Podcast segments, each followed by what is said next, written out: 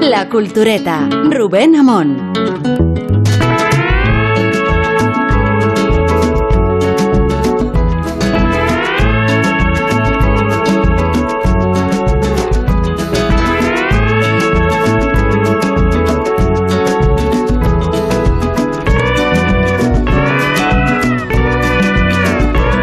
Hemos sido muy entusiastas en este programa con Macbeth, con la versión del drama de Shakespeare que hizo Joel Cohen y que tenía como protagonista, bueno, uno de ellos a Denzel Washington. Vamos a recordar un pasaje de su imponente actuación. If it were done, 'tis done, then 'twere well it were done quickly. The assassination could trammel up the consequence and catch with his to see success that but this blow might be the all los oyentes aquí nos subtitulamos. Tenemos un público muy sofisticado que entiende perfectamente cualquier pasaje de la película sin necesidad de... Claro, y muy entusiastas éramos con, con este pasaje, con esta intervención, hasta que hemos descubierto que Denzel Washington ni es escocés, ni es blanco. O sea, que un negro de Nueva York haciendo el papel de un rey de Escocia. ¿Pero esto qué es? Bueno, pues esta es la polémica. Esta es la polémica de la, de la semana, que tiene que ver con que si para representar un papel hay que ser precisamente del perfil que describe un papel. Yo contaba el otro día que en- a partir de este momento hacer King Kong se ha puesto muy difícil. Se ha puesto muy difícil porque no se puede ser un gorila, ¿no? Necesariamente y no es fácil instruir a un gorila.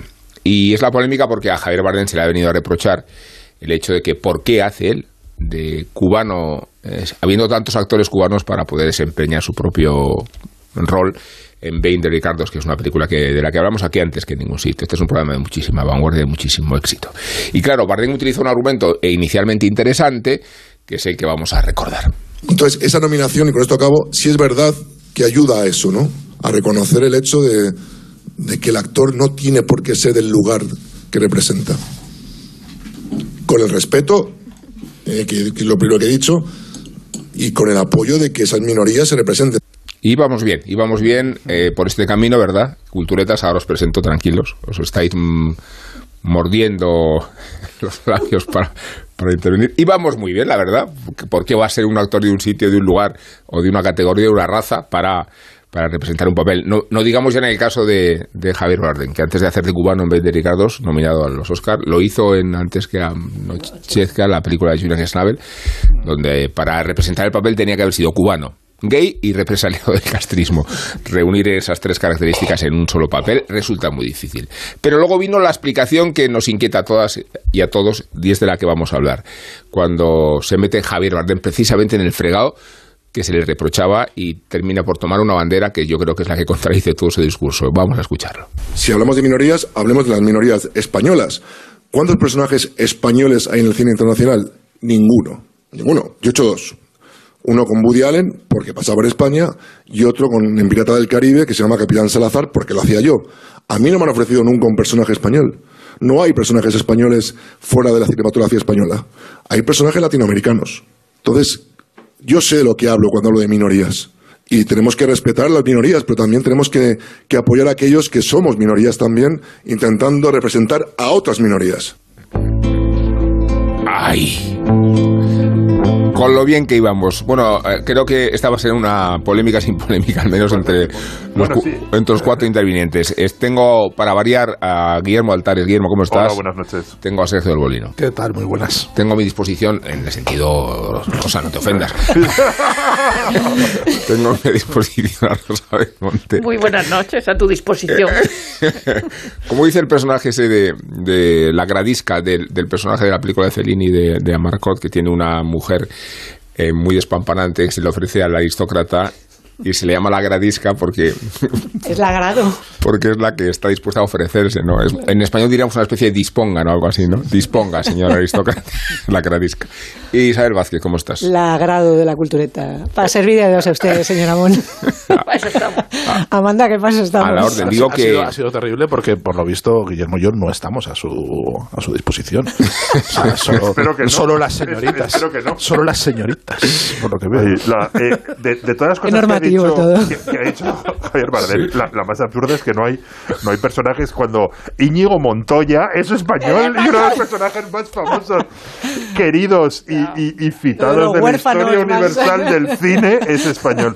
No sé, es que es una polémica que da como mm, pereza, pero lo ha habido también por Golda Meir, ¿no? ¿Cuál era la actriz que tenía Sí. que interpretar a Golda No, Meir? eso- Y, y la, la han criticado mogollón por no ser... Claro, ser judía. Helen no Mirren. ser Helen Mirren. Es Helen Mirren en una nueva sí. actuación memorable y en una nueva caracterización memorable. Entonces ha salido una, una actriz en, en- en la prensa británica diciendo que por qué no lo hace una actriz judía. O sea, y piensa en, en Ingrid Bergman, que fue su último papel en la, la serie de Golda, que, que Ingrid Bergman se metió en el papel tan absolutamente que empezó a hablar con su secretaria y Golda Meir hacía una cosa extraña que era ponerse el sujetador encima de la combinación, que era una cosa que llevaban las señoras No entonces. se la voltaran. sí. Y entonces Ingrid Bergman hacía hasta eso, es decir, se metió en el papel de tal manera Hablaba en hebreo. que, que Sí, se- sí, so- so- sobre todo, eso. es que lo- los actores es eso, Sí, es, es es transformar. ser. Pimiento, es mentira. A ver si vamos a La- descubrir ahora que es es mentira. transformarte, Yo- con- A mí convertirte me hace- en, en, en, en, en- en otra cosa. Entonces es que no tiene ni.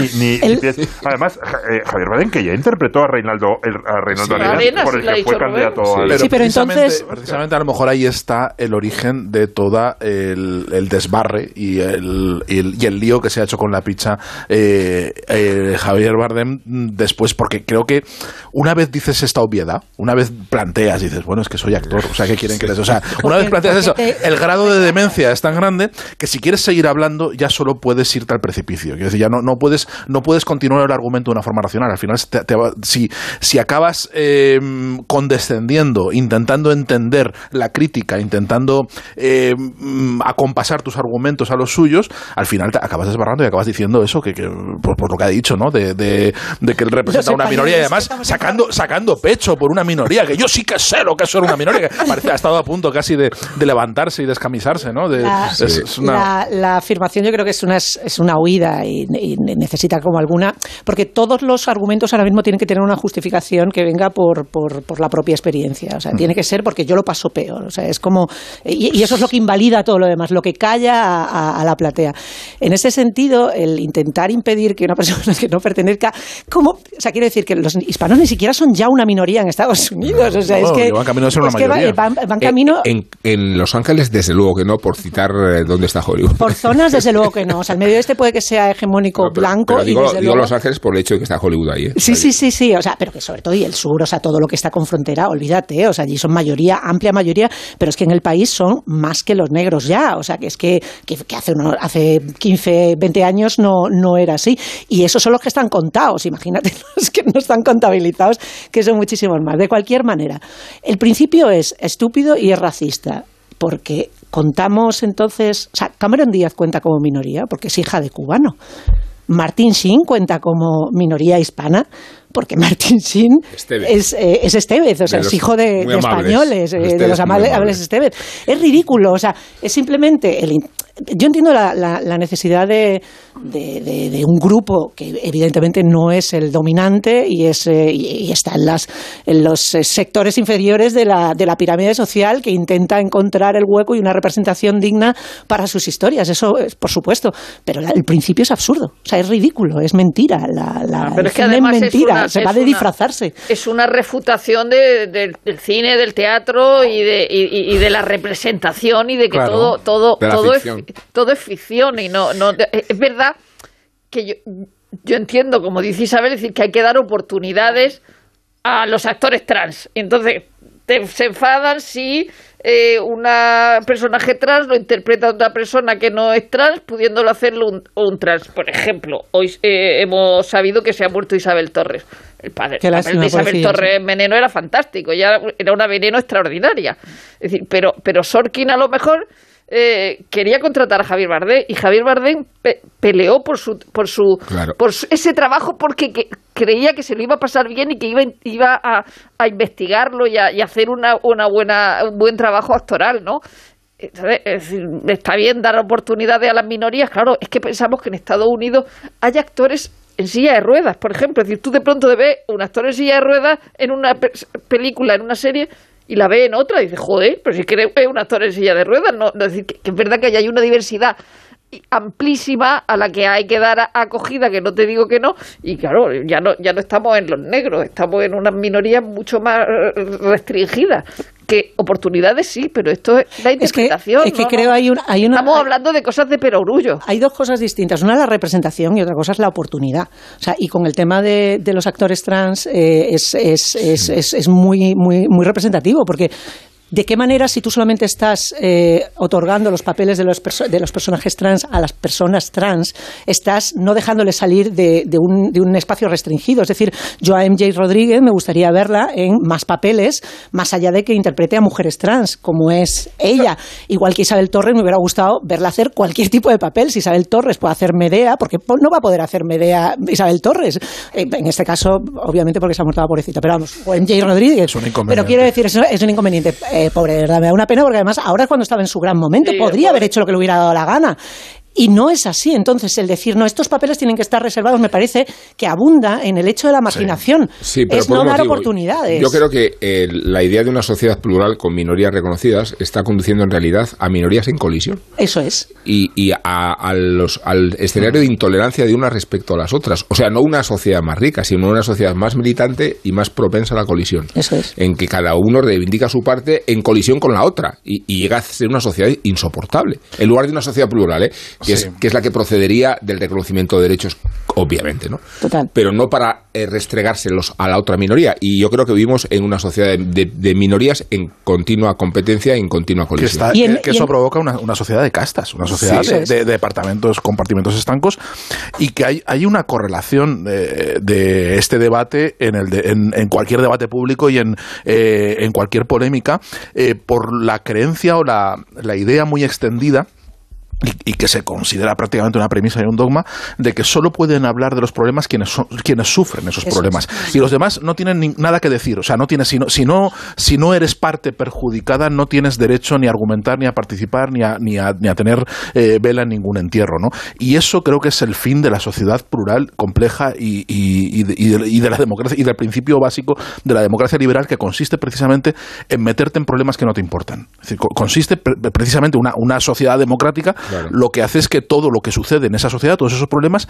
aunque no me afecten a mí personalmente en mi vida eh, y, y ni, ni incidan de una forma eh, subjetiva en ella, ni pueda hacer un relato en primera persona sobre ellos, pero me afectan en tanto que soy ciudadano, en, en tanto que participo en el debate público y, y puedo eh, y, y- y- y puedo intervenir y podemos, pero en el, momen- en el momento en el que se silencian voces, dicen, no, tú no tienes derecho a hablar de esto, tú no tienes derecho a, a- a- a intervenir eh, en el debate porque no eres un marginado, porque no lo sufres, porque no sufres este asunto, ahí se rompe, se rompe el ah, debate, ah, se rompe el debate social y eso, ese es un correcto que se está dando, eh, que es lo que eh, estamos eh, viviendo el problema en las- es que al final acabamos hablando de una sobriedad eh, ta- tan tremenda. Es decir, que hace poco una actriz joven decía que cuando interpretó a no sé quién que era madre no lo hizo bien porque no había sido madre todavía. Entonces yo no soy asesino en serie y no puedo interpretar. Claro, pues entonces, ahí- estás inhabilitada para ser actriz. ahí- Quiero decir, si no eres capaz de hacer... pero- son obviedades. Si necesitas Pero pasar por una que- experiencia para ver, poder verlo, no, no eres actriz. No, no. Sergio, yo creo que son dos planos diferentes. Una cosa No, es- creo que están contaminadas unas y otras. O sea, nosotros, a ver, voy a hacer un poco de abogado del diablo. Si,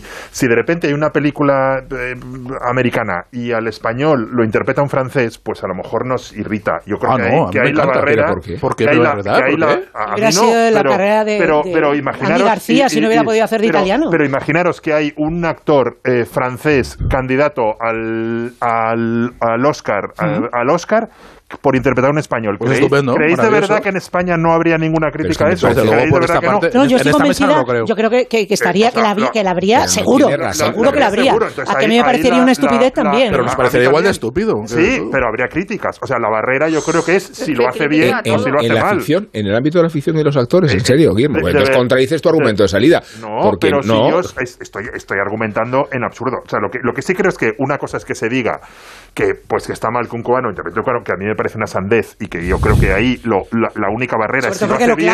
¿eh? Si lo hace bien, claro. O sea, ahí la única barrera si es un buen actor es un mal actor. Si Claro. lo hace mal si lo hace mal o si lo hace bien. Por otro lado, también entiendo, o sea, entiendo, no comparto, pero entiendo esa, esa cosa. Yo me imagino que en España de repente hay un italiano que le dan el, eh, que es candidato al Oscar por interpretar un español y estoy seguro que habría críticas a cascoporro de Pero por qué tiene que ser un italiano un pero- holandés?". pero redundando en el disparate. sobre la- sobre- época nos habría encantado, fíjate que Hombre, y está tanto. interpretando un español. Pero sobre la conveniencia de que alguien extranjero interprete que, algo que, que- que no, digamos, que a, lo que- a un pueblo, a una, un- una geografía que no le pertenece, va por un lado y luego está la representación de colectivos marginales o que necesitan una representación extra, que es de lo que se está hablando. Es deja paso a gente que no tiene oportunidad. Claro, Esa es la polémica no. aquí. Aparte de la. Sí, sí, en gran medida. Vale, Pero sí. Isabel, pero, pero también eh, pero entonces estamos planteando que el cine, también, No, no, ¿eh? que- que, totalmente, que el cine totalmente. es una- un espacio cosa. demoscópico o representativo No, no, de algo, ¿no lo de- es? lo que quiero de decir es que ¿no? lo que Claro. quiero decir es que incluso aceptando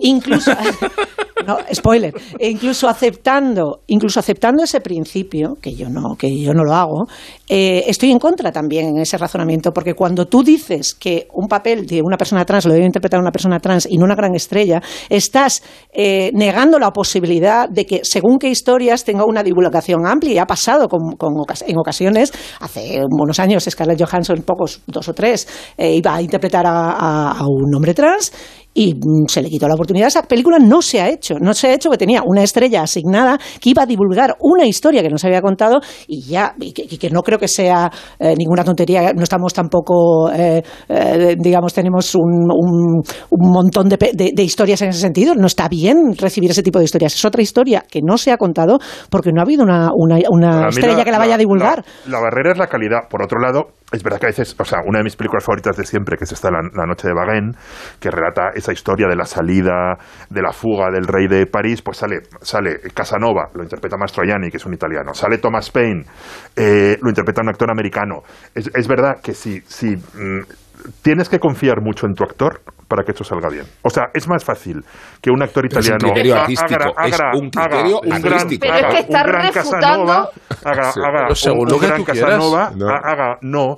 Yo ahí sí José que creo Ferrer que hizo un Cirano buenísimo. Sí, o sea, bueno, quiero pero- decir pero- que, pero no, que tienes que no, no- Mira, voy a sacar. Y a Pero Toulouse lo Quiero decir, es un ficción. hito de la literatura Pero- francesa pero y lo hace un pero- hijo de cubanos pero- americanos. pero A ver, os voy a poner un ejemplo categórico y eh, es Adrian Brody haciendo. Sí. Tengo que pedir Bueno, yo que, que- Sí. bueno, Bueno, la claro. peor que he visto. Es- es- es- No, no muy mala. Y yo la he visto, ¿eh? Y la vi en el Peor cine. que los camioneros de Montana. Peor, mucho peor. es, es, es, es un desastre Mucho peor. porque Cuando el toro ruge, un- cuando sea un toro que ruge, o sea, es- Pero es que, a ver, el- el- el- la, Es que la está ahí- ficción, la narración, tiene que ser verosímil, no Verosímil, veraz. eso es. No, no, y no, y no, no tienes que Eso el transmitir. arte. O sea, eh, la verosimilitud no quiere decir con la imitación a la vida. O sea, tú te tienes. Tiene que funcionar la historia en los parámetros que has creado en la historia. incluso no, según no en el reflejo no tiene con la ser realidad. verosímil Para mí No en un reflejo Para- con la realidad. tiene Eso da que ser- igual. para- Eso pero- da totalmente igual. O sea, ver. porque entonces. o sea, es- y voy a sacar a la bestia, ne- una de las bestias negras que hace muchísimo tiempo que no sale. Adelante.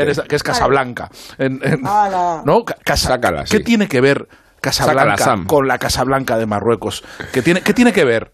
¿Qué tiene Pero- que ver? pero Nada. si- pero, si es que por, ese, por, por esa regla de tres si- está refutando la Fíjate. Casablanca Pero- por ser un decorado de cartón piedra, no. Por ser, claro. No, es- porque es verosímil, pero si tú Ah, pues eso. pero si tú Pues coges- eso es el arte. Pero para mí tendría que ser verosímil y si puede veraz, pero bueno. Pero no, Sí, pero- pero no sí, se parece en nada. Si tú eres Héctor Escola y, y quieres que un actor interprete a Casanova, o confías mucho en un actor que no es que no es italiano y que habla francés con acento italiano y co- confías mucho en que este actor o si de repente yo veo un Casanova que habla francés con acento eh, inglés pues a, a mí me, me, me, me, me fastidia la, Mira, la- yo- Y la qué vergüenza el Don Giovanni de Esa Mozart. regla de tres, ningún ¿no? hispano va a poder hacer Shakespeare claro, jamás. No. jamás va a poder don- hacer Shakespeare don ningún Juan, hispano. O sea, Don Juan es un personaje de ficción. No es lo mismo cuando recreas la realidad que cuando interpretas un personaje de ficción. o sea que Don- tu criterio Juan, es que sepa, cuando el no. personaje es histórico estás obligado No, a ciertos no. compromisos Pues entonces y Mac-. Macbeth fuera. Lo que He creo es puesto a Denzel Washington, negro de Nueva York, haciendo un rey de yo, Escocia. yo creo que como, como director tienes que confiar mucho en un actor para que sea una-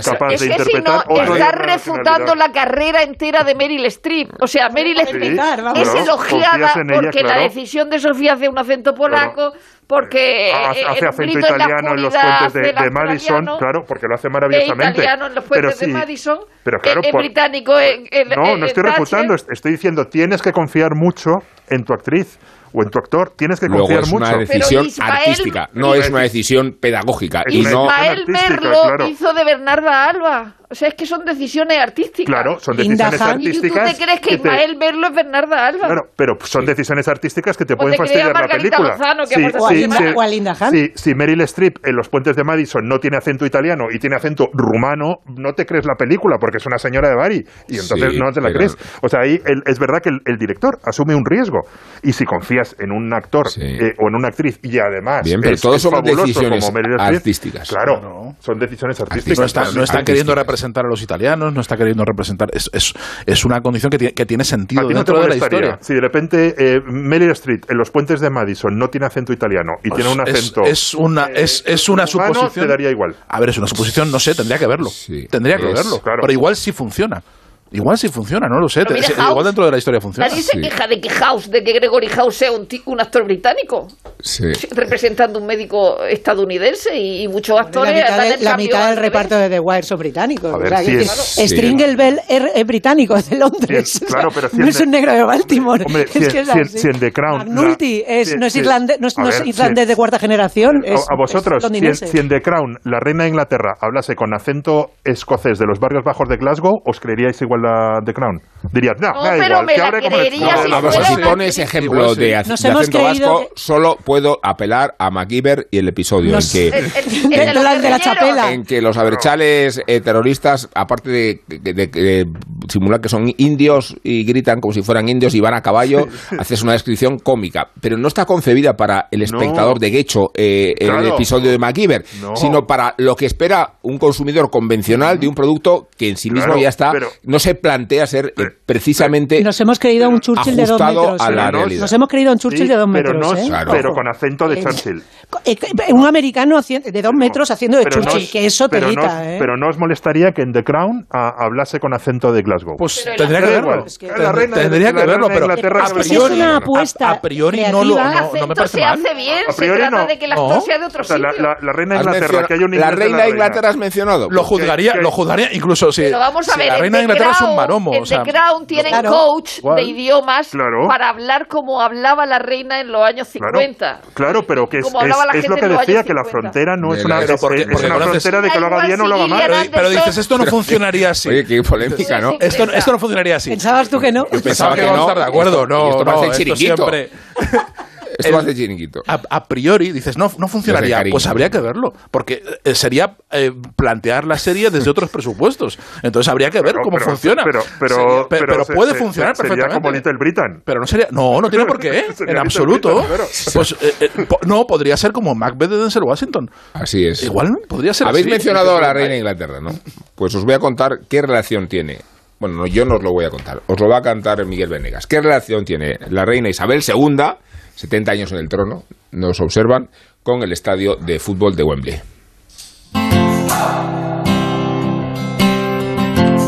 Cuando la reina Isabel II nació en una casa del centro de Londres, el estadio de Wembley ya estaba en pie. Hacía solo tres años que se había inaugurado con el pomposo nombre de Estadio Imperial y ya había vivido dos momentos históricos. El primero fue la final de la Copa de Inglaterra de fútbol, el día de su inauguración, en 1923. Bolton Wanderers y West Ham United habían congregado a más de 300.000 personas en el nuevo Coliseo y la policía había tenido que dispersar a la gente con caballos. El segundo fue la Exposición Imperial de 1925, un año antes del nacimiento de Isabel, cuando su joven padre, el rey Jorge VI, había sido incapaz de pronunciar el discurso de clausura sin tartamudear, un momento que valió cuatro Oscars de Hollywood 85 años después. El estadio es ya un símbolo del Imperio Británico cuando Isabel nace en el centro de Londres, a 13 kilómetros de distancia, porque el estadio nace rodeado de campos. Un óvalo colosal que albergó los Juegos Olímpicos de 1948 y que pronto fue bautizado como la Catedral del Fútbol, con sus dos torres gemelas en la fachada principal y sus 39 escalones que llevaban desde el césped al palco de autoridades. El 30 de julio de 1966, Isabel II, ya sobradamente reina, acudió a ese palco engalanada con terciopelo y un sombrero de gala. Inglaterra venció a Alemania en la final de la Copa del Mundo, en el famoso partido del gol fantasma de Geoff Hurst, de Charlton y Beckenbauer, de la invasión de campo segundos antes del último gol, en una prórroga memorable. El capitán del equipo, Bobby Moore, subió los 39 escalones para ver a su reina y recibir la copa de sus manos. Antes de tocarla, se limpió meticulosamente el barro y el sudor para no manchar los blancos guantes de la reina. Después llegarían muchas más finales, la Copa de Europa del renacido Manchester United, el principio del catenacho con el Milan de Nereo Rocco, el Liverpool multicampeón o el Barça ganando su primera Champions con el gol de Kuman. La reina no estaba allí, como no lo había estado en los conciertos legendarios de los 80, el Live Aid, Queen, Michael Jackson. Isabel volvió a Wembley para entregar la Eurocopa de 1996, pero ya no regresó. Ella tiene 95 años y él está a punto de ser centenario. Alrededor de Wembley ha crecido un barrio de 250.000 habitantes, pero el estadio se ha hecho viejo y ha tenido que ser completamente renovado. Alrededor de Isabel II ha menguado un imperio, pero nadie se ha atrevido a reemplazarla.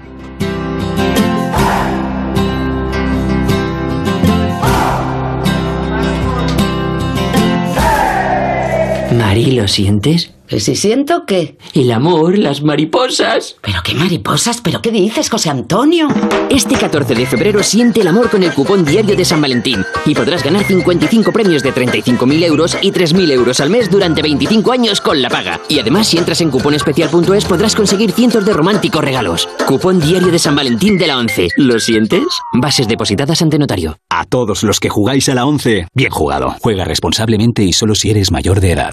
Morosidad, falta de puntualidad o retraso, en especial en el pago de una cantidad de vida o en la devolución de una cosa. En Alquiler Seguro trabajamos para que nunca tengas que conocer el significado de esta palabra. Por eso mantenemos la morosidad en el 0% y te garantizamos el cobro puntual de las rentas el día 5. Llama ahora al 910-775-775. Alquiler Seguro, protección a propietarios. En Onda Cero, La Cultureta.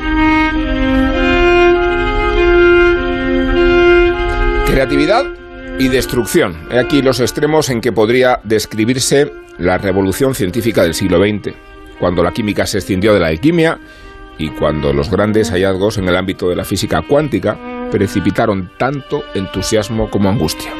Bien lo supo Werner Heisenberg, cuyo instinto visionario dio lugar a la formulación del principio de incertidumbre, pero también explica que el gobierno nazi le encargara fabricar una bomba atómica. Ya sabemos que Heisenberg declinó la propuesta, pero la resistencia a participar en el destino siniestro de la ciencia no contradice que Estados Unidos represaliara a Japón con la masacre nuclear de Hiroshima. Este es uno de los relatos que pueden leerse en el fabuloso compendio de Un verdor terrible. Lo publica Anagrama. Aquí nos lo recomendó Isabel Vázquez. Y lo compuso el escritor chileno Benjamín Labatut cruza el umbral de las 10 ediciones y constituye una fascinante crónica tanto del progreso científico como de las monstruosidades prometeicas que facultaron los grandes genios del siglo XX. Uno de los casos más elocuentes y uno de los primeros que aparece en el libro es el de Fritz Haber, padre de la guerra química en la Primera Guerra Mundial y autor del pesticida que Hitler terminó utilizando en las matanzas industriales de los campos de exterminio. Se nos revuelven las tripas al mencionarlo. Ciclón, una tortura que aniquiló a millones de judíos, y no solo judíos, empezando por casi todos los familiares del propio Haber. Murió el químico en 1934, antes de probarse el cianuro de hidrógeno entre los congéneros y después de haberse pegado un tiro en las extrañas su propia mujer. Podía ella sobrevivir a las aberraciones que había provocado el uso del gas cloro en la guerra primera, ni transigía con la contribución de su marido a la proliferación de semejantes invenciones. Tan atroces eran las consecuencias de la guerra química que ni siquiera Hitler, soldado en posiciones de retaguardia en la guerra del 14, se atrevió a recurrir a ella en el conflicto mundial del 39. Reservó todo el gas a las duchas de Auschwitz, pero la ética militar, qué cosas, le impidió trasladarlo al escenario bélico. Es muy interesante el caso de Haber, porque el genio y la audacia del científico germano proporcionó al mismo tiempo otras contribuciones decisivas al progreso de la humanidad. Fue el primero capaz de extraer el nitrógeno del aire, de tal manera que el prodigio permitía generalizar el uso de los fertilizantes y prevenir al planeta de la hambruna. Más todavía cuando el sistema alternativo consistía en machacar el polvo de los huesos de los animales y de los humanos. Funcionaba como nutriente y fertilizante y se cotizaba tanto y era tan escaso que los ladrones de tumbas llegaron al extremo de desenterrar 3 millones de esqueletos, incluidos los restos de los soldados y de los caballos que cayeron en Austerlitz y en Waterloo.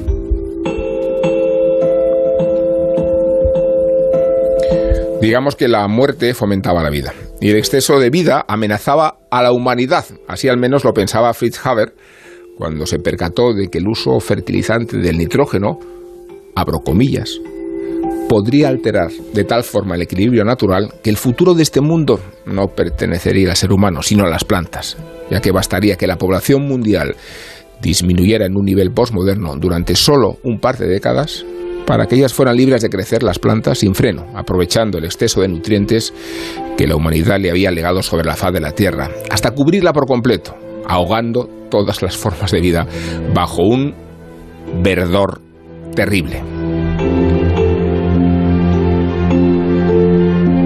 Verdor terrible es el título que ha escogido la Batut para aludir a los pronósticos fallidos, apocalípticos, certeros y hasta megalómanos que formularon los grandes científicos de principios del siglo XX. Todos ellos, por cierto, involucrados en los conflictos bélicos que sacudieron Europa y retratados por el escritor chileno en una suerte de perfil místico, enajenado, cuando no tiranizados por su inteligencia y por sus delirios, y expuestos a un tormento físico y mental que predisponía la epifanía y las revelaciones, como si la manera de interpretar el mundo y de decodificarlo necesitara una perspectiva alucinada, un pasaje de locura y un lenguaje propio. El peligro de entender el mundo alojaba el secreto para destruirlo. Por eso, Einstein recelaba de la clarividencia con que su colega Heisenberg acabó con Dios y el determinismo en beneficio de la accidentalidad. Bueno, el mérito del Tratado de Labatut no es solo la eficacia divulgativa con que acerca la complejidad de la física cuántica y la pasión con que expone el pulso de Heisenberg contra Schrödinger, sino más bien la tensión literaria y la belleza estética con que reanima la dimensión lírica, poética y filosófica de la ciencia, hasta el extremo de convertirla en la primera de las bellas artes. Y también en la más inquietante, de ahí el epígrafe del verdor terrible y la alusión al pasaje premonitorio de Frankenstein de Mary Shelley, cuando la novelista británica concedía que el avance ciego de la ciencia la convertía en la más peligrosa de las artes humanas.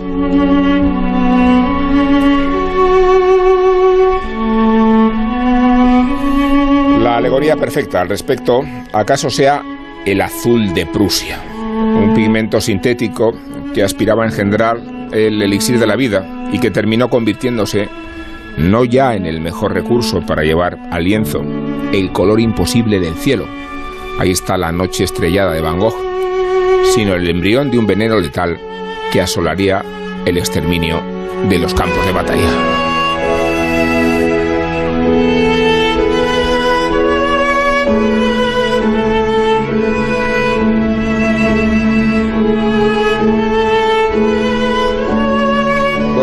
Este libro y hemos de agradecérselo, lo ha escrito la Batut, pero aquí nos lo recomendó Isabel Vázquez. Y como ella nos lo recomendó, le voy a dar el primer turno para expoliar, expoliarlo, no, ¿cómo se dice? Eh, expurgarlo. Exfoliarlo. Exfoliarlo o expurgarlo. Exfoliarlo no está mal.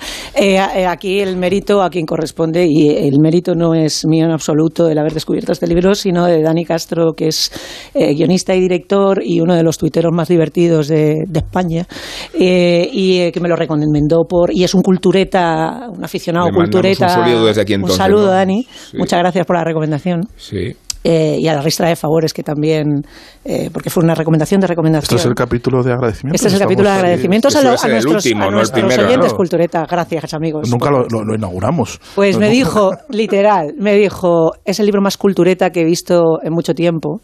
Sí. Y tenía, tenía razón. O sea, estos cinco relatos, estos cinco cuentos, pues nos van mucho.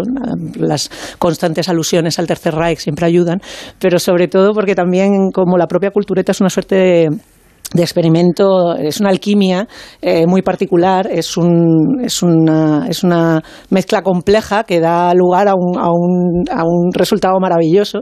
Eh, a mí me gusta el título Un verdor terrible, pero también me gusta el título que tiene en inglés, que es el título realmente del, del enfrentamiento de Schrödinger con, con, eh, con Heisenberg, que es cuando dejamos de entender el mundo. Ese es el título Sí. que se le ha hecho en inglés, porque tiene también mucho que ver con el concepto global del libro.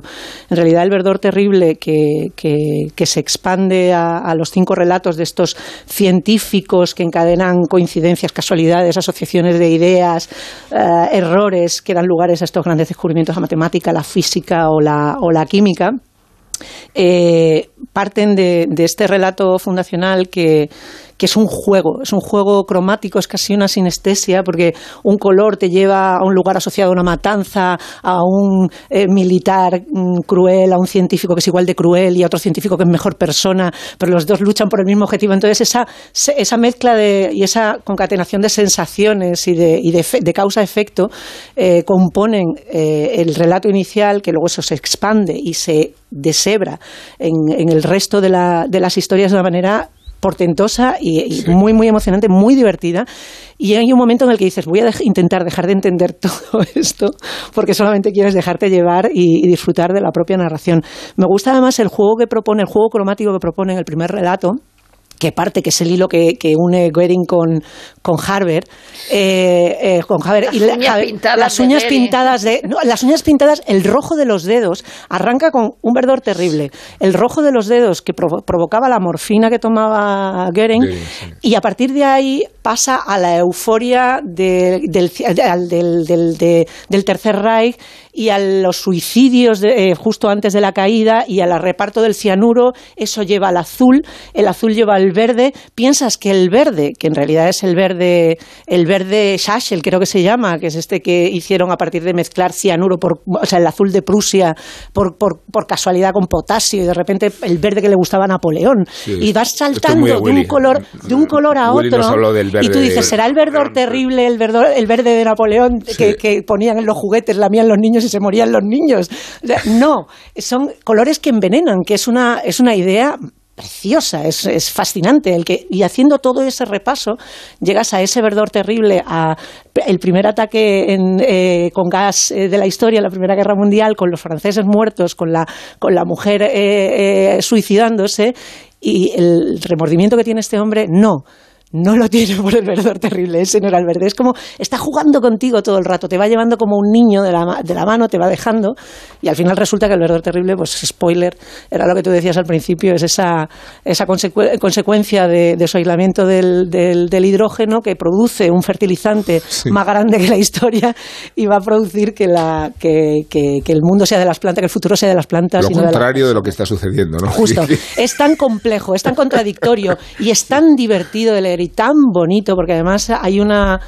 Hay una. A ver si encuentro la, la cita. Ahora os dejo y luego encontraré la cita esta preciosa sobre eh, el hecho de la, lo que tú decías, la belleza de la ciencia. Sí. Eh, eh, de, de verdad que es que el- es que es, es, es, es realmente emocionante. Voy a intentar A, buscar a mí me, me, me ha gustado tanto el libro que no, es que no tengo ni ganas de. Ay, perdona, Rosa. De hablar Ah, de no ello, ¿verdad? No tienes ni ganas de hablar de ello. No, pues no me ha pasado, ¿eh? que, que- ha pasado. en realidad lo que me apetece recomendarlo, eh, rec- recomendarlo muchísimo, son eso, como dice Isabel, cinco historias, eh, que en realidad dentro de cada historia hay muchas historias, de cinco mm, eh, científicos, la mayoría mm, matemáticos, y contiene muchas cosas, es verdad que contiene una, una reflexión bas- bastante impresionante sobre la, la- la ciencia y el mal que la ciencia puede hacer al mundo y también sobre la ciencia como manera de representar el mundo, ¿no? como manera de reconstruir el, el mundo.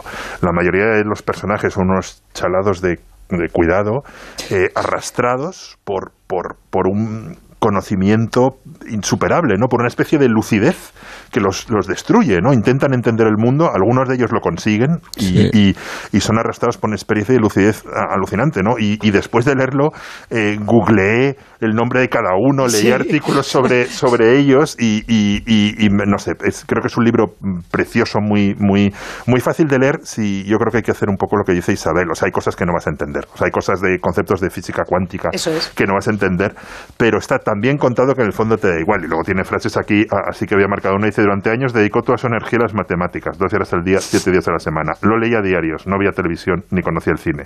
Le gustaban las mujeres feas, los departamentos derruidos, las habitaciones decrépitas. Rosendieck. Sí, está maravillosamente escrito. Dice- solamente una cosa, la cita es, al hablar de los átomos, el lenguaje solo podía ser utilizado como poesía.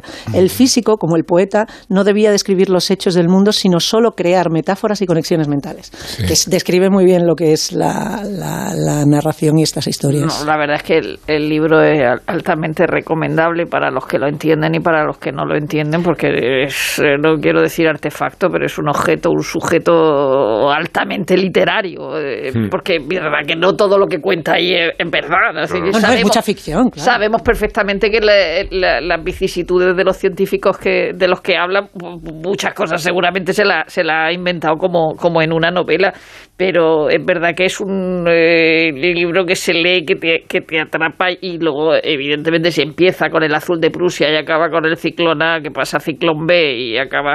eh, eh, en los campos de exterminio es una cosa que dice esto va a ser todo así y, sigue y sigue y siguen leyendo no y luego la lucha esa de los dos fundadores de la mecánica cuántica que son el Rodinger y Heisenberg eh, eh, muy muy atractiva y el- también cómo empieza cuando dice que Einstein recibe una carta desde las trincheras de la Primera Guerra Mundial con un tipo que le ha, que le ha Solucionado. la- las ecuaciones de la relatividad. Dice, pero, pero- pero si, si yo esto lo he publicado hace, hace, hace un mes, no, no, no, no, este señor no, ha- no ha podido verlo, ¿no? Y entonces, por eso es un, es un libro, no voy a decir que es un libro de divulgación, pero es, es más bien una ficción extraña con personajes reales. Eh, y luego, eh, claro, trata de ciencia, de, de búsquedas, de experimentos, de, de hipótesis, de tentativas, de fallos, de, de, aciertos. Eh, eh, dice, por ejemplo, que al hablar de átomos, en realidad tienes que hablar que, eh, de manera poética y como con metáforas. Es eh, no es imposible hablar de átomos de, de, de alguna manera eh, sensata, ¿no? Sí, la, la idea de que necesitas un nuevo lenguaje. Claro, necesita un lenguaje y el lenguaje es bastante poético. Y a mí me ha recordado, es decir, esto es, es como vida de científicos al, al- al- al estilo de las vidas de Giorgio Vasari, ¿no? De- pero pero mucho, de Vasari, mucho, mucho más a- a- a- atractivo. Y luego me gusta muchísimo el epílogo, porque el epílogo es como el final de un telefilm eh, de- basado en hechos reales, donde dice, fulanito se casó y acabó en Ohio, tal, ¿no? Y entonces dice, Einstein, regresó de Bruselas a París junto a De Morgan al bajarse del tren, lo abrazó, patati patatán, eh, se convirtió en el mayor enemigo de la, de la mecánica cuántica. El Radinger también llegó a odiar la mecánica cuántica, inventó un elaborado experimento que daba como resultado una criatura aparentemente imposible, un gato que estaba vivo y estaba muerto. Heisenberg fue nombrado profesor de la Universidad de Leipzig a los 25, el más joven de la historia de Alemania. Eh, continuó desarrollando ideas provocadoras durante el resto de su vida. Su principio de incertidumbre ha soportado todas las pruebas a las que ha sido sometido. Y luego a, a- a la autora Lavatud le, le, gusta mucho Alexander Gotrendriek, o como demonios, eh, que es el que se chaló. El que, más, el que más se ha chalado de Sí. todos los, los científicos, el Oh, matemático. se Es el, chala- es el más chalado de todos. el ¿no? más chalado Quiero de saber todos. de nada de nadie Es más. un libro muy atractivo, aunque la mitad no lo Bueno. en mi caso. Yo creo, yo creo que es un libro muy, muy accesible. Es un libro y entiendo además, y creo que su éxito lo corrobora. Decir, el éxito no solo, no solo en el, en el mundo hispano, sino que se ha tra- traducido a un montón de idiomas y está Lo triunfando. en un recomendó Obama, ¿no? Lo recomendó Obama Sí, como lo- los libros del año. uno de los libros de Obama, sí, sí. Sí, sí. pues, o sea, y, y eso da fe de, de- de lo accesible que es. Un libro de verdad para, para todos los públicos y a la vez es un libro eh, literariamente muy complejo que se enfrenta a y yo creo que se enfrenta de forma muy brillante a un, a un dilema de principio que está contenido dentro de- del, del propio planteamiento del libro. El libro se propone contar, eh, y como se titula la, la- la última parte, ¿no? Cu- cuando empezamos a dejar de entender el mundo, ¿no? Cuando empezamos eh, con la revolución científica que empieza con Einstein y que se abre con la física cuántica, que se abre a un mundo verdaderamente incomprensible para los propios científicos. Es decir, cuando la ciencia eh, se quiebra, hay, hay un hasta, hasta ese momento se podía aprender, el mundo se podía entender, podía ahí se abre una brecha hacia lo incomprensible, hacia, hacia una- unos parámetros que son imposibles no de comunicar, sino de entender por los propios científicos, hasta el punto de que hay una rama de la física teórica que, que se dedica a estudiar los límites del conocimiento y se dedica a plantear eh, la hipótesis de que a lo mejor toda la física cuántica no es más que una expresión de la incapacidad del- de la mente humana para poder entender esa complejidad. Es decir, que hemos llegado a un, a un grado de conocimiento del universo y del, y, de- y del átomo, tanto en micro como en macro, que, que, que, que nos desborda. Que es no contrario tenemos al sentido común. dice. es, co- es contrario a nuestra capacidad de concebir, Eso es. de concebir. Entonces dice las cosas raras de eso del gato que está y no está, la partícula que está y no está, la, la observación según la mires o no. Dice esos son, dice son resultado de, de que no tenemos herramientas ni capacidades para entender Sí. algo tan complejo que nos desborda. No hemos llegado a- al límite de lo que podemos entender. Es una hipótesis, ¿eh? es una hipótesis que se maneja y que eh, está en el espíritu de esa revolución científica que convierte en buena medida la ciencia y sobre todo la física en una especie de religión, una especie de magia eh, que se percibe. Y mm, claro, eh, contar eso es contar mm, algo muy complicado, no solo por, por, lo, por el intríngulis de lo que, de, lo que significa la, física cuántica y la revolución cuántica, sino porque mm, cómo vas a, eh, a contar el salto irracional que da la ciencia basada en el método científico y en la razón, ¿no? ¿Cómo, cómo, eh, cómo asumes eso que no lo hemos asumido? O sea, ahora estamos viviendo en una en, en una peste en la cual confiamos ciegamente de forma absolutamente religiosa en, En que la regla funcione. en que la regla funcione y en que, y en que la ciencia tiene respuestas para todo cuando no las tiene Quiero decir, cuando la ciencia no, no, no funciona así Eh, ¿cómo cuentas eso en un formato narrativo? Es decir, porque la narración y, y ahí va ahí es donde está el reto de la batut la narración requiere orden, requiere un sentido. O sea, los relatos, lo que, lo que tienen los relatos es que, todo funciona. Claro. No, no, pero es que, claro, que que todo haber funciona. norma, tiene que haber... Pero ¿cómo cuentas algo que no funciona, algo que es irracional, Sí. metido dentro de la estructura que no funciona? ¿Sabéis a quién me Pues yendo a los personajes. A, a Eric Boullard.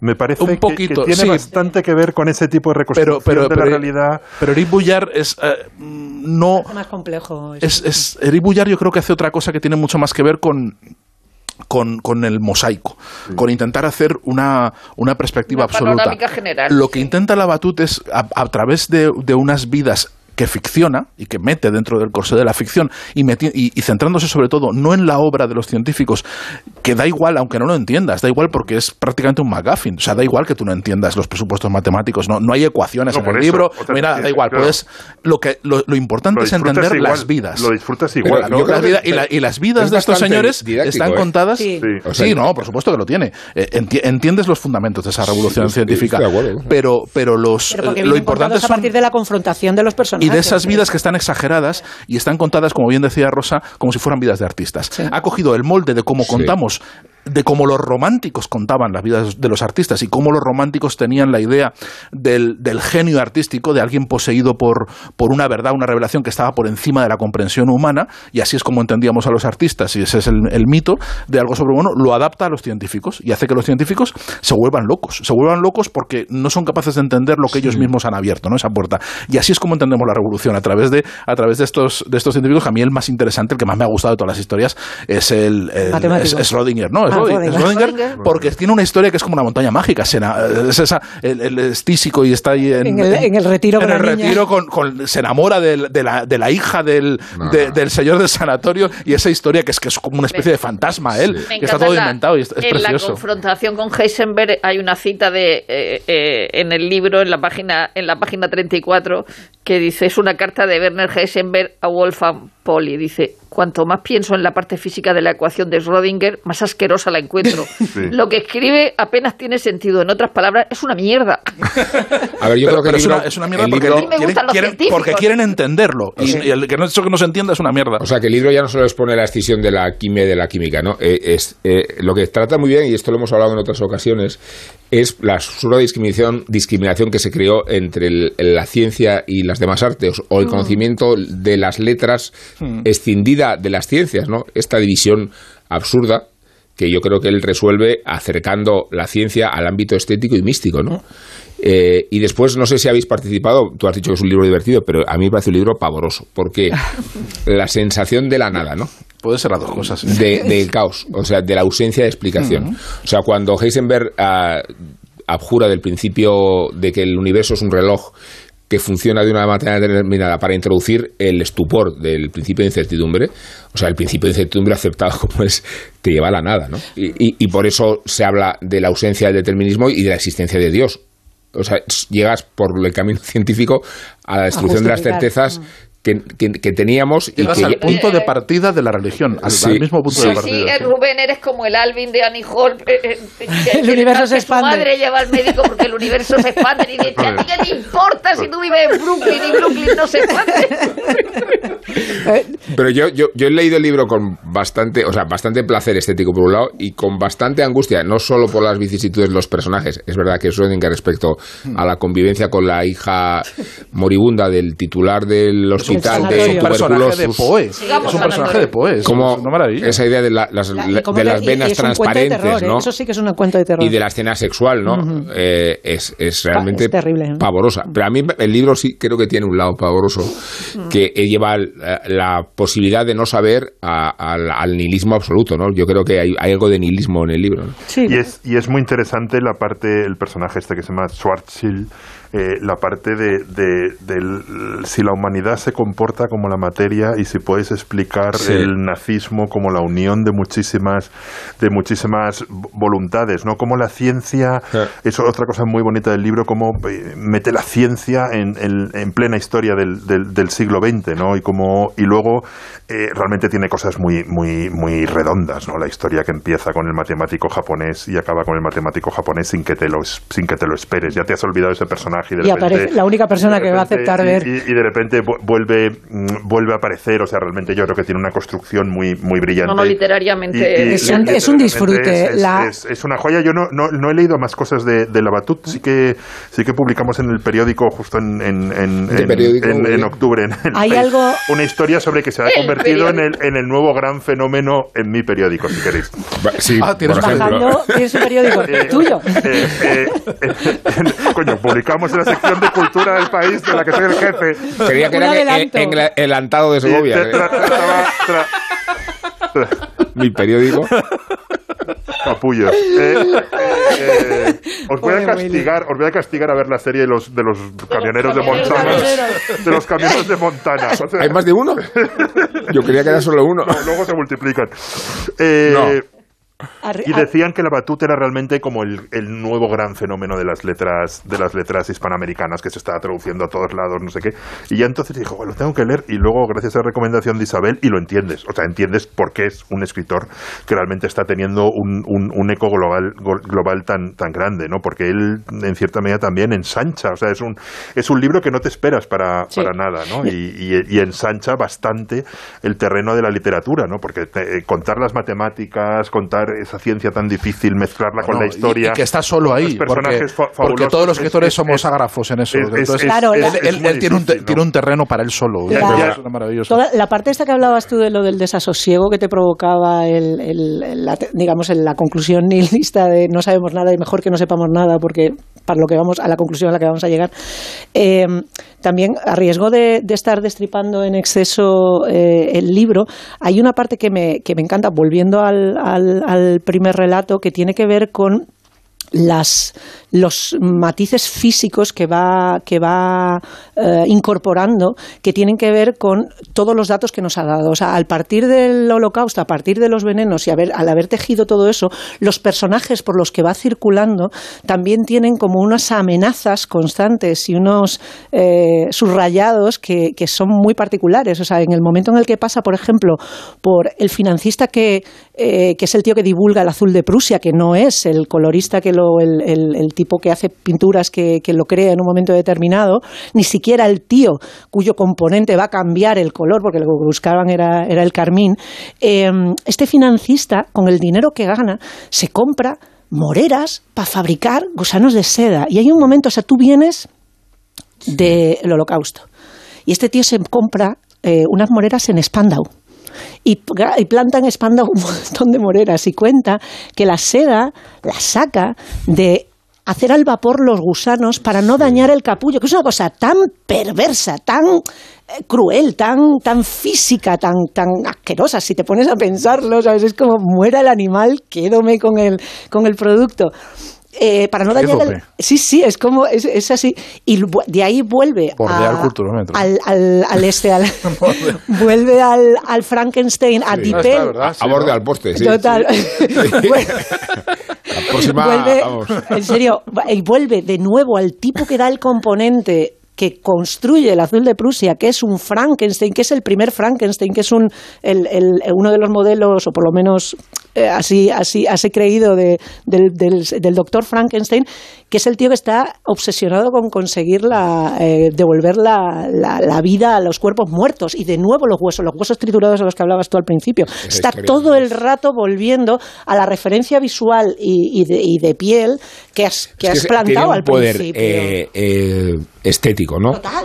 La idea de desenterrar caballos de la batalla de Austerlitz para reciclarlos en, en polvo molido y así fertilizar. Remite a Egipto, que los No, es esclavos que de la- los faraones estuvieron abonando el terreno de Inglaterra, las vacas de Inglaterra, dando de comer a las vacas de Inglaterra durante años. Que eso es brutal, o sea, que es una referencia anterior. Pero... el tío en las trincheras eh, de la Primera Guerra Mundial Resolviendo resolviendo, las resolviendo ecuaciones. Sí, eso es tiene una película. Bueno, y que- y- y- no y podía que- levantar los brazos. Bueno, y que el origen, que el origen de todo, el origen de todo está en la Primera Guerra Mundial. O sea, la Sí. Primera Guerra Mundial Sí, es transforma que el es. mundo, Bueno, la mente, es que, todo. todo además- gente está en el periodo de entreguerra, Claro. la mayor parte en de el- la Pero, pero todos vienen tarados de la guerra. Claro. Todos, Todos la la han experimentado la guerra. Yo creo, eh, de, de hecho, hay- está este sustrato que es el Casi místico- todos son judíos, La- ¿eh? o, es- o descendientes de asíricos. De, la, la alucinación, el estado místico, ¿no? El grado de casi de fuera de la razón que requiere aplicar la razón, ¿no? Eh, pasa por el trauma que todos viven trauma, sí, sí. de la Incluido- Primera Guerra Mundial. Incluido Hitler, no, que por no- eso con la salvedad no de que Hitler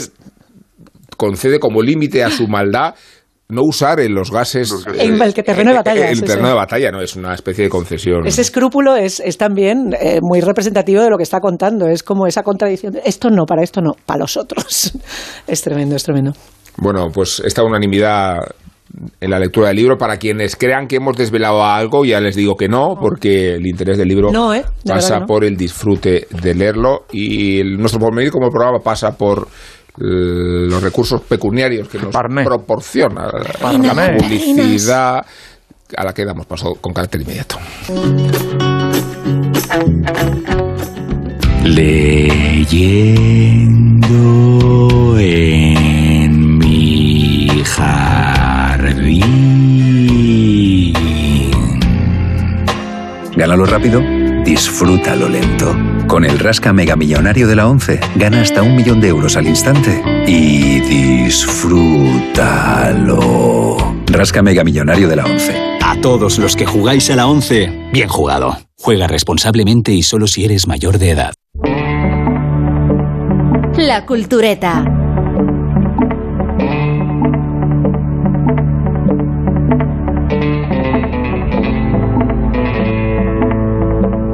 Quizá esta música al paso, me refiero al, al ritmo de un caballo, nos convenga para introducir el asunto del que vamos a hablar ahora. Mm, Vamos a pasar del verdor terrible al páramo no menos terrible porque estamos no ya, Willy, no ya el preámbulo de los Goya y de los Oscar y no sé qué, sino en el desenlace de las elecciones castellano y leonesas, castellano y leonesas. Así que, aprovechando esa coyuntura, vamos a hablar de Castilla, por extensión de la cultura castellana, por extensión. De León. Por extensión de León también. ¿Os ha gustado la idea de la extensión de esa Castilla? Hombre, hablamos, hablamos la semana pasada de Rusia, pues esta es nuestra Rusia, ¿no? Sí. Castilla, nuestra Rusia. Así que una forma de encabezar este debate es apelar a Azorín. No puede ver el mar la solitaria y melancólica Castilla.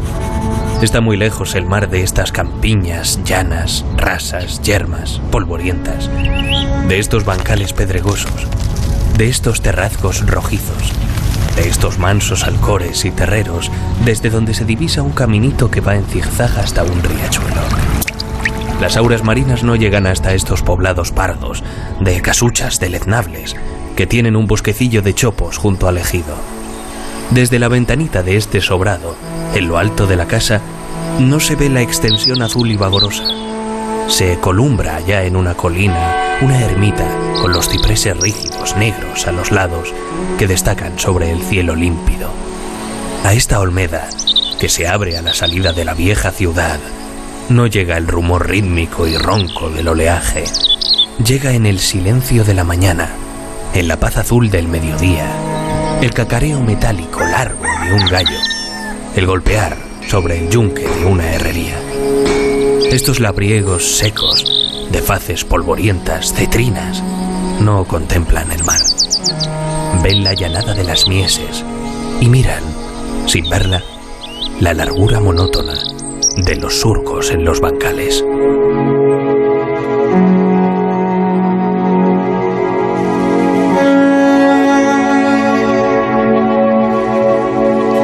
Bueno, contradiciendo la línea editorial con que hemos enfocado el programa de hoy, hemos recurrido a, a Pablo Díez, que es el narrador de este pasaje de Castilla de Azorín.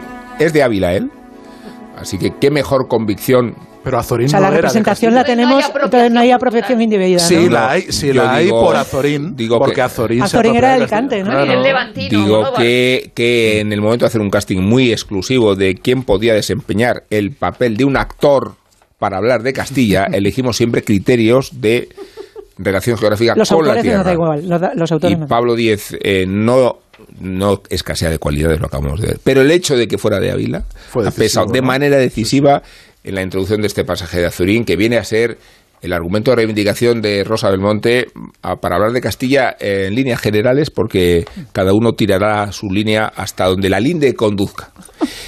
Rosa, es tu momento. No, no, yo no, yo no, yo a mí me da Tú no. vergüenza Sí, fue, empezar. fue Willy quien lo a propuso. No, no, no, pero no, no, no. tú- no, no, no. A ver, el- en primer lugar, aquí quien decide el orden el orden es del debate es la autoridad moniana.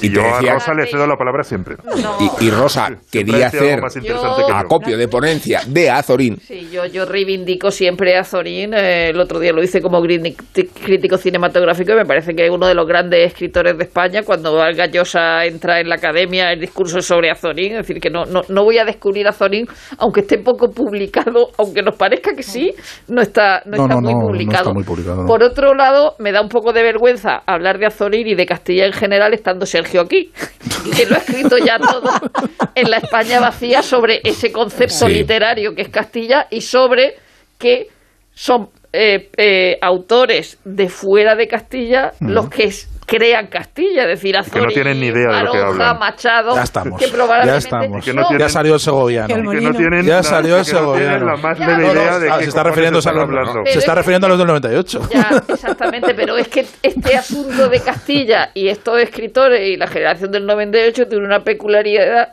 que es el paisaje está hecho como, como género literario. En el caso de Pardo Bazán, Sí. el paisaje era un fondo, era eh, un decorado. Pero en este caso. eh, Pero es una, eh, una idilización lamentable del Ya, paisaje. Eso de poblachos pero perdidos y no no sé se qué. Estamos No, es que hablando no de una cosa que ha pero- pasado de verdad. Es decir, que la geografía, en, su, en este caso, es en base. La ¿Eh? geografía. O sea, ¿no queréis debate? Pues caña al mono. Era que hable y luego hablas tú. Pero ha sido introducir la cuestión identitaria y se excita. No, ¿no? se pone, pero Rosa va a ser, Es que hacer la su defensa a la ver, Rosa, geografía- ha votado ya eh, por correo en, en las elecciones. Yo soy de. Madrid. A ver, dejad, La dejad a Rosa. geografía en este caso es una base del patriotismo, es verdad, pero luego a mí me parece una cosa, y es verdad que Castilla, lo que hace Azorín en, en Castilla, que ha, sacado Francisco Javier Díaz de Rebeca, catedrático de la Universidad de Murcia, un libro recientemente que es Azorín entre los clásicos y con los modernos, estoy glosando, glosando Castilla. Lo que él cuenta en, en Castilla y cómo, y cómo, y cómo cuenta Castilla, eh, es decir, eh, eh, por ejemplo, decir, Azorín introduce en su intervención una serie de afirmaciones en las que establece un parentesco estrecho entre historia, sociedad y arte, entre lo que ha ocurrido en el tiempo transcurrido, las transformaciones de los individuos, patatín, patatá. Es que eso es lo que hace Sergio con la España vacía, solo que no con esta eh, contundencia seria que tienen los escritores del 98, sino eh, de, de- de- otra manera, ¿no? Pero me gusta lo que eh, lo que Azorín pretende en el sentido de mm, tenemos que explicar a los españoles lo que es Castilla o lo que es España, ¿no? Eh, y eso lo, lo, lo une con los papeles póstumos del Club Pickwick. Es decir, Pickwick eh, se basa en que en aquella época en, en Inglaterra la gente estaba en su casa tranquilamente y entonces mandaba exploradores a que le contaran lo que pasaba en otros sitios. Es decir, y los exploradores podían ir a China o a, Inglaterra, que es lo que hace Pigui y, su, y, su, y sus amiguetes, ¿no? Y entonces eh, a Zorín le parece que esa es una España sin, sin explorar a la altura de la que se encuentran eh, Montesquieu en las cartas persas en 1721. Es decir, entonces él tiene que explicar cómo es esa Castilla. Él- hay que decir que no es que él venga de Monóvar o de Madrid a Castilla, es que saca su plaza de profesor en Soria. Es decir, que sí va a Castilla a vivir, pero como digo, me da vergüenza hablar de...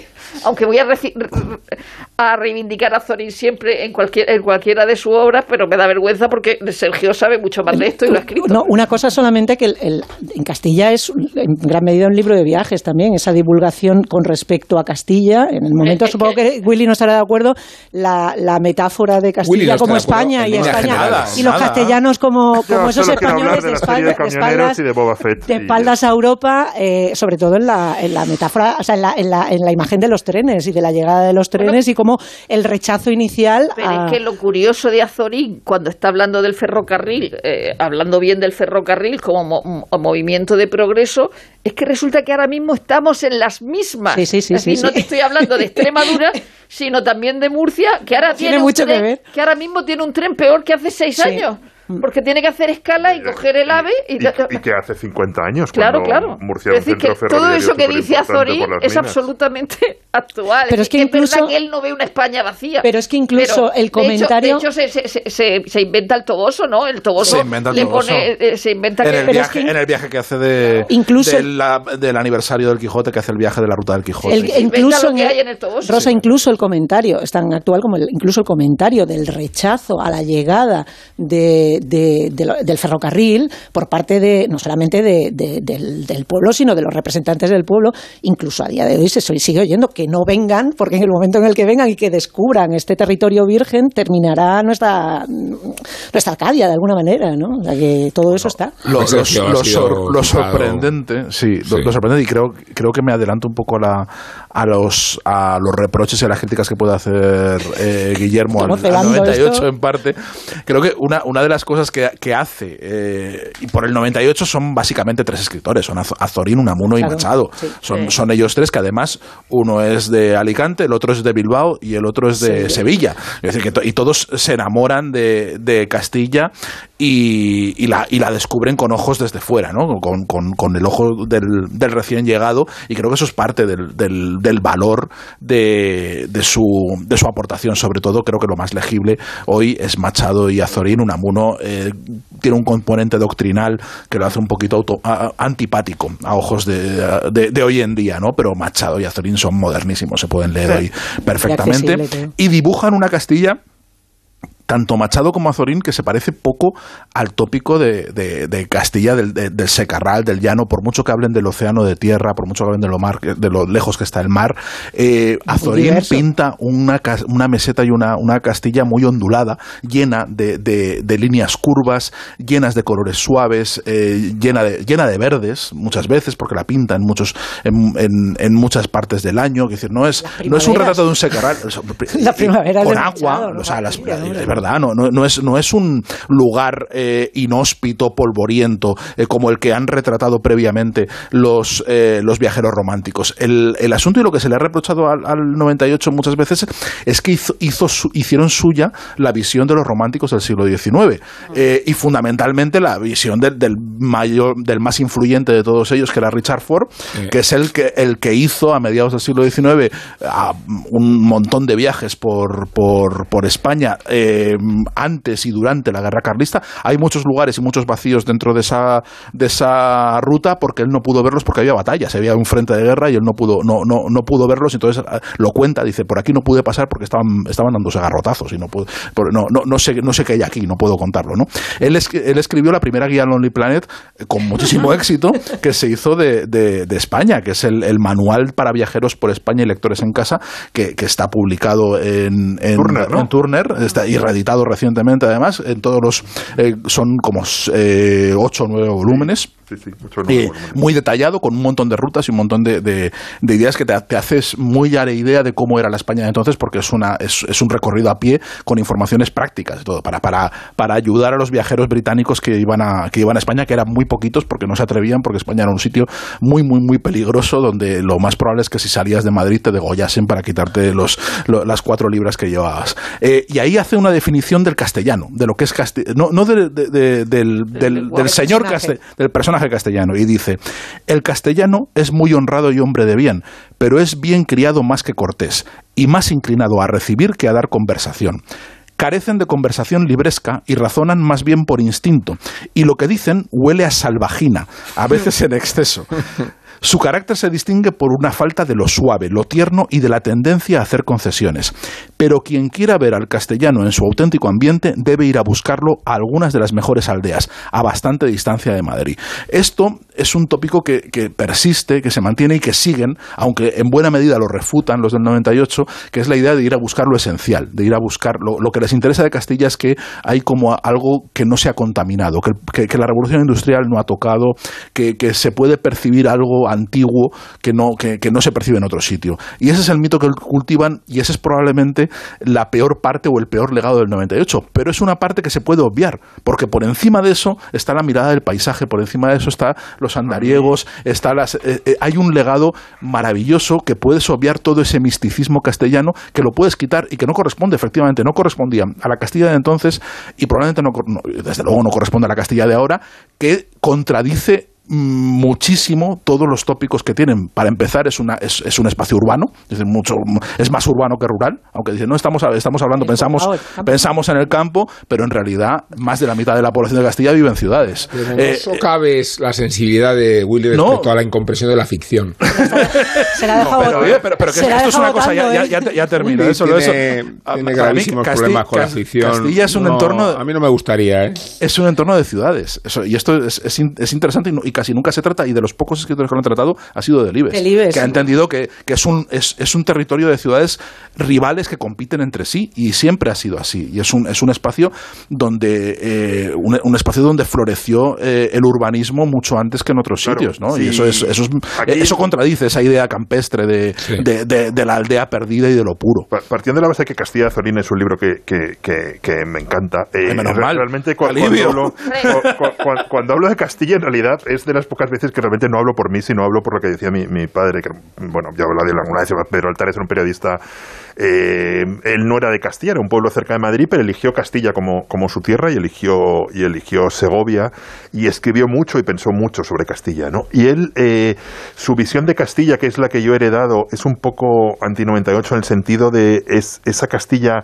eh, polvorienta, perdida, del castellano viejo que desprecia cuanto ignora, no sé qué, no. O sea, Castilla es otra cosa, eh, con sus... eh, y él lo, lo- lo ejemplificaba con una cosa que luego, eh, sobre lo que ha habido muchos estudios, que es la, la explosión del, del- románico. O sea, en Segovia, por ejemplo, hay, creo que, mm, si lo digo de memoria, creo que son 14 iglesias románicas, ¿no? que se construyen en dos siglos, eh, a partir del año 1000. O sea, eh, entonces, ¿eso qué quiere decir? Que, que- esa idea de Castilla perdida, un territorio lejano, no sé qué, no, no, no, es, no es verdad. O sea, Castilla estaba en todos los circuitos artísticos, culturales, mm, los artesanos, y estaba conectada con todo el, con todo el románico eh, eh, europeo y con todo el arte europeo. Entonces, esa idea de Castilla eh, aislada, perdida, eh, es- ese territorio de, de- de- de- desértico. La culpa no es del 98. Es decir, la, la culpa de ¿cómo imagen es? no es del Bueno, pero 98. ese- Sa- ese- eh, de los sangre- románticos anteriores. sa- sangre, sudor y, y lágrimas. El, el La culpa es de no Richard sé- Pero de Ford todas y, y de, maneras- y de Jorgito el que vendía las Biblias. El Claro. de, y de, un proceso, Borrow. y de un proceso inexorable también de pérdida hegemonía patria y, de, y, de, y de- y. y de desempobrecimiento. De O sea. Delibes hablaba todo el rato de cómo su pueblo se iba quedando Pero- sin la notaría, pero- sin la farmacia, claro, sin los y- jóvenes, y- y sin... Castilla Claro. es, es, no es, eh, Castilla es nadie es más que nadie, eh, o sea, Castilla son los comuneros, y luego Delibes lo ve muy bien, el, el hereje, que es, que es una novela que volví Sí. a leer hace poco, eh, el, el hereje que te muestra, por un lado, es verdad, la Inquisición, no sé qué, pero por otro lado te muestra cómo Valladolid era una, una ciudad absolutamente conectada con el mundo, una ciudad que, que había comprendido entendido lo que significaba la reforma protestante. En, en Valladolid había muchísimas células protestantes. La universidad. La universidad, eh, Salamanca, o sea, y, y ciudades eh, comerciales. claro, Pasaron allí los grandes, grandes ciudades ¿no? comerciales por El los telares, parlamentarismo. por, por los telares, por la seda. Mm, Entonces, Castilla es un, es un lugar muy conectado Sí, con, el, sí. con el mundo, que siempre lo ha sido. Eh, Dicho esto, pues sí, leer, leer Castilla de Azorín, yo lo tengo, lo, lo, lo- lo tenía en Segovia, no acuerdo que es en el fotógrafo, en, en- en mi casa que hay de Segovia, que hay una muy buena biblioteca segoviana y una muy buena biblioteca castellana. Eh, mm, eh, hay un, eh, tengo una edición de, de- que no me acuerdo que es el fotógrafo, creo que es Paco Antañón, de fotos de Castilla con el texto de Azorín, que es una maravilla. Y luego está tan conectada con el mundo que uno de los cuentos más, más bonitos de Saúl Velo, no me acuerdo del título, lo estoy intentando googlear, porque también está en, en Segovia, transcurre en Segovia, por ejemplo. Y entonces yo, a mí me gusta defender esa imagen de Castilla, Sí, donde, que- nadie es más que nadie, y, y cuando uno contempla eh, la Catedral de Segovia y ve, que es- y, y- y ve los arcos renacentistas, que ya es el, el gótico virando al renacimiento, cuando uno ve el románico segoviano se da cuenta que Castilla estaba totalmente conectada por el mundo, por eso, por las redes comerciales, por los telares, por, por todo, ¿no? Entonces, a mí me, me gusta mucho más esa imagen de, de una Castilla ur- urbana y una Castilla europea que una Pero Castilla... esa, esa Castilla está reivindicada mucho en el hereje de Sí, Delibes. el- por ejemplo, es- es el hereje Es el hereje Delibes. de Delibes, totalmente. Y, y es, y es una Castilla. Es que lo, lo, lo bonito de, de- Estamos hablando solo de Castilla y no de León. En- en- en- que, es, que es una, que es una No cosa, no. Sergio, no, vamos, pero es vamos a estar de acuerdo encima. Sí, va, yo, yo pensaba que íbamos a discutir y al final no. Eh, es, no, es, es que lo, lo bonito de, de Castilla es que desmiente todos los tópicos en cuanto la pisas. Des- Desmiente todos los tópicos que tú crees que, que tienen que ver con el, con el abandono, con, con, con el conservadurismo, con. O sea, fíjate, sí, eh, se supone que es el, el, el granero más conservador de España. A la vez es de donde han surgido todos los símbolos eh, progresistas, liberales y de la Sí. izquierda de España. De- o sea, el, morado, sí. el morado de la bandera republicana es el morado de Castilla. de claro. viene de, Sí. de los comuneros de Castilla. Ha- ha- ha, ha, mm, proporcionado toda la simbología y la mitología progresista a, a- a España. Y luego eh, no es un lugar uniforme. O sea, desde fuera se percibe Castilla como un lugar, no- no- y eso a lo mejor sí que tiene parte de la culpa, no el 98, sino el nacionalismo español posterior a través del franquismo que lo instrumentalizó y que hizo de Pero- Castilla como el núcleo de la identidad Sí. española, cuando en realidad no es una identidad No. uniforme. Es decir, estamos hablando, cuando estamos hablando de Castilla y León, es, es probablemente el constructo más artificial Sí, de todas esto- las comunidades. decir, Esto es un artefacto contemporáneo. Totalmente. Pero Entonces, que- y están peleados. A ver, Nadie- de hecho, pero de hecho, es perdón. un em- Nadie se identifica con castellano leonés. No, es que cuando hacíamos la encuesta, cuando se produjo la, la encuesta del CIS, eh, el- la identificación de los castellanos y leoneses con la comunidad que los abriga es, Sí, es- es mínima. Está en la sexta categoría. Sí. O sea, un castellano y leonés se siente identificado en primer lugar con su municipio, después con la provincia. Después viene la categoría de, de la región, después con, con la condición de europeo, después con la condición de ciudadano del mundo. Ciudadano del mundo, ¿eh? Sí. Eh, digo, Y luego con Castilla y León. y, y el último rango es Castilla y León. Pero o sea, cuando embargo, los se leoneses hablan de lo incómodos que se encuentran Que es una en este artificial. artefacto, ¿no? Lo hacen con razón, no es con un ánimo nacionalista, Pero sino esto no trasciende, no, no trasciende fuera y además yo eh, aconsejo mucho, porque parece que a veces no quieres herir sensibilidades eh, catalanas o sensibilidades vascas o tal. No, lo peor que te puede pasar es llamar eh, castellano a un leonés. Es decir, no lo hagáis nunca. Sí, no, claro. lo hagáis nunca, porque, Claro. o sea, porque yo lo he hecho y, hay- o sea, otra cosa es peor, lo que, peor. Y- que en el fondo pero fíjate- Cantabria, en el fondo Cantabria es el puerto de Castilla y también es Bueno, Sí, claro, pero- pero eso luego de- La Rioja Ca- también, Cantabria es casi más Castilla que León. Pero, pero Sí. fíjate, que, fíjate los conflictos y lo sutil que es que Castilla y León no tiene capital. O sea, no puedes decir eh, No, no, que no puedes es. decir que Valladolid es la capital porque no lo es. Casualmente es, una- es- es el lugar donde está el La gobierno y las cortes, sí. pero no es la capital. No puedes decir que Valladolid. Eh, en, en, en León nunca hablan de, de, de la, de, de Castilla y León, hablan siempre de Castilla y de León aparte. Y luego dentro de León en el Bierzo tampoco hablan de León. Quiero decir, porque están, están, están tan bien peleados. Hay una. Y los segovianos de la sierra y los segovianos del Claro. páramo, por favor. Pero sin embargo parece que se percibe y sobre todo cuanto más hacia el levante te vas y cuanto más hacia hacia cuanto más cerca de Barcelona estás parece que se percibe como una especie de, de- de- de territorio monolítico sin conflictos eh, que, que representa las esencias de no se sabe muy bien qué, qué nación ficticia y en realidad es un lugar complejísimo. Pero es que la, la, apela- o sea, la esa, construcción artificial de la que tú hablabas, que, estoy de acuerdo en que tiene la, raíz en el uso y en el abuso de, de, de Franco, de Castilla, como Castilla como emblema de España, intentando apelar y justificar la Cruzada Santa, eh, intentando quitarse de en medio, antes de que vinieran los liberales a joderlo todo, vamos a obviar el siglo XIX, que es todo lo que como decía, todo lo antiespañol está en el siglo XIX, estas son palabras textuales suyas, eh, apelaba todo el rato a, a los grandes momentos, y en este caso Valladolid es en donde se casan los reyes católicos, es el símbolo de, de donde estaban los grandes mercados, es Castilla, eh, la que era la gran capital del mundo en la época del imperio, es la que incluso cuando eh, confluye, España se convierte en, en digamos, en el fundamento de España, España se impone a todas las naciones, e incluso las que tiene acogidas bajo la- el manto del imperio, es Castilla por encima de todo eso. Y eso se utiliza de manera interesada y, y traduce, estaba Y pensando es, en y es mogollón la de- maldición de Castilla. Total, en es mogollón. su maldición. Eso es. Y al final todo eso se identifica con, con una manera de ser y una manera de sacar pecho que por otra parte también en estos días se apela mucho a ese tipo de a, ese- a esa simbología eh, que por otra parte es artificial, es, es completamente impuesta. Que hay una divulgación, no tenemos tiempo, pero en Sí el tenemos cine tiempo, tenemos hay tiempo. ejemplos, Que no tenemos eh, ejemplos eh, de sobra. Castilla siempre hay En Castilla siempre En Castilla no, corre el reloj. Estaba pensando Fuera conmigo el honor de Valencia. en cuanto, claro, ¿Qué diría Lola Gaos?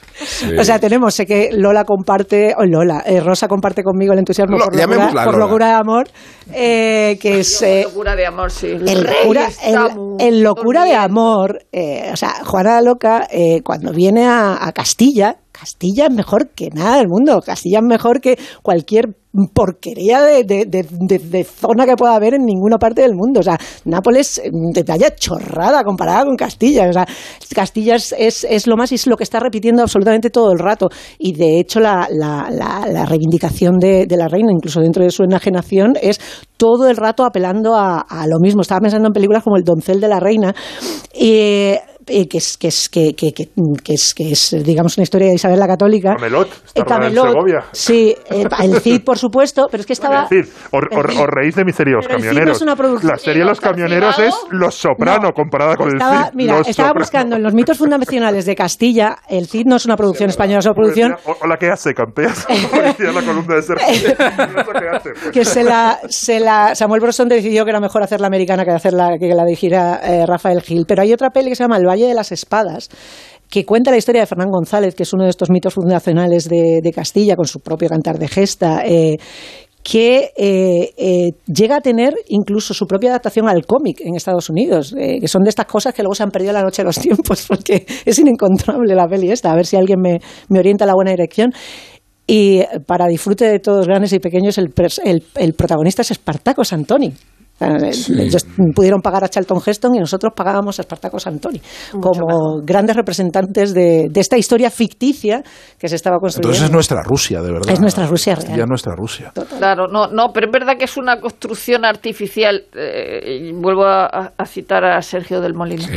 Que eh, Castilla se la inventan Unamuno, Baroja y Azorín, ¿no? Y, y- y- y eso se corresponde también con la construcción artificial de, la, de las autonomías. No es que Claro. esté yo aquí en plan Vox, ¿no? Es decir, pero es que es verdad que Castilla y León es una cosa absolutamente, absolutamente artificial, pero también es ese momento de reivindicar el paisaje, pero es verdad que no solo reivindica el paisaje, eh, desde el punto de vista de que es una cosa nacionalista y, y- y patriota, es que está reivindicando eh, eh, el imperio, está reivindicando desde Isabel la Católica a, a- a- a- allá, eh, Sí, pero el imperio, el, o sea, el hecho de Castilla se impone. O sea, quiero decir que no hay una internacionalización, no hay una idea de lo común y de. Ya, ya, no, ya, no, pero es que aún así, lo hegemónico. es- siendo lo más importante Em- de España, lo que reivindica España, toda, eh, yo que sé, desde Medina de Río Seco a, a cualquier cualquier sitio de- importante en la historia en la historia de España. Sin embargo, no es lo que representa España. Lo que representa España es Andalucía,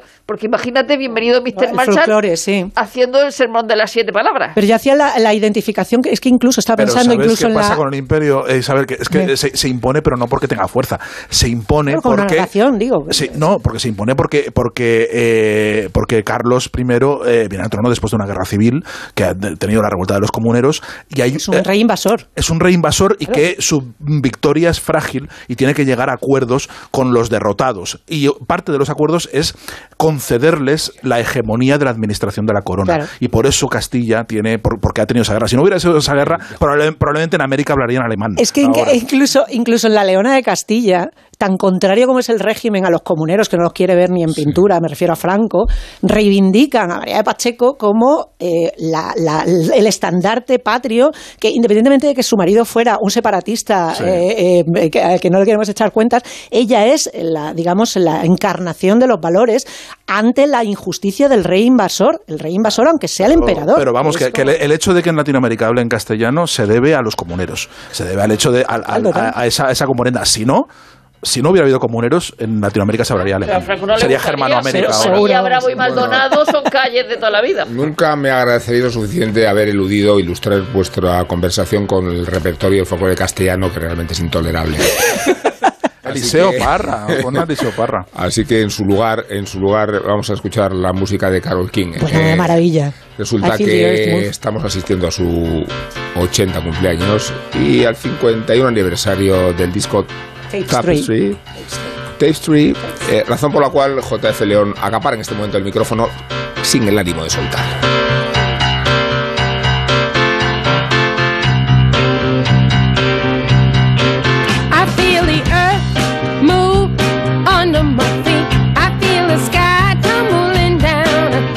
Esta semana han coincidido dos aniversarios muy destacados para Carol King. Por un lado, ha cumplido 80 años. Y por otro, su monumental álbum Tapestry 51. De ese disco se vendieron más de 25 millones de copias y se mantuvo en el número uno durante unas cuantas semanas. Además le proporcionó cuatro premios Grammy y en él estaba contenido este I Feel the Earth Move y también el maravilloso You Got a Friend. now.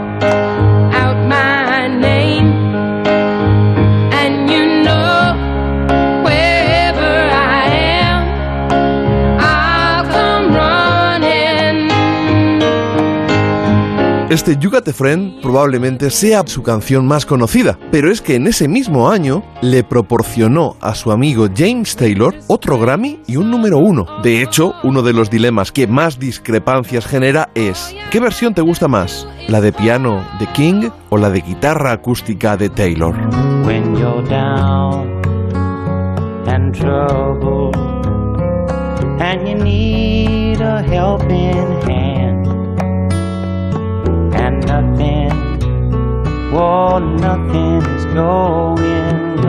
La exitosa carrera de Carol King arrancó cuando se mudó al angelino Laurel Canyon a finales de los 60, pero habría que matizar que ella empezó a triunfar unos cuantos años antes, a principios de esa década, pero lo hizo como compositora. Ella contaba con solo 18 años cuando escribió esta canción que llegó al número uno.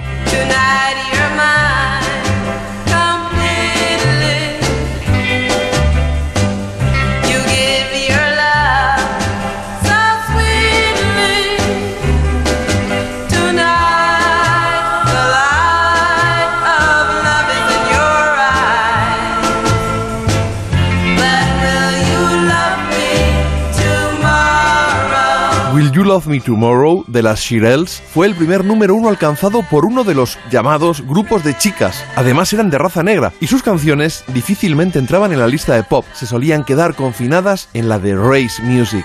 Durante esos primeros años de los 60 escribió junto a su marido, Gary Goffin, varias docenas de canciones que se convirtieron en éxitos, en boca de Aretha Franklin,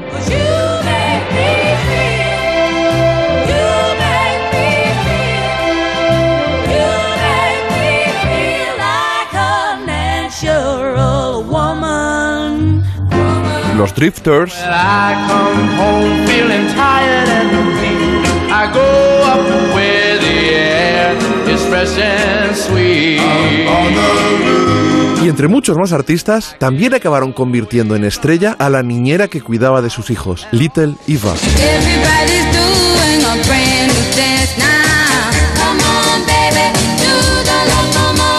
Permitidme terminar con un matiz. Carol King era la que escribía generalmente la música y su marido Gary Goffin la letra, aunque cuando se conocieron lo que él buscaba era a alguien que le pusiera palabras a sus temas. Pero se impuso el desbocado talento musical de esa muchacha que empezó a tocar sola el piano con tres años. Me despido con otra canción de Tapestry, Where You Lead, pero regrabada junto a su hija Louise unos 30 años después, para convertirla en el tema de la serie Las chicas Gilmore, en la que la propia Carol King apareció en varios episodios encarnando a la propietaria de la tienda de go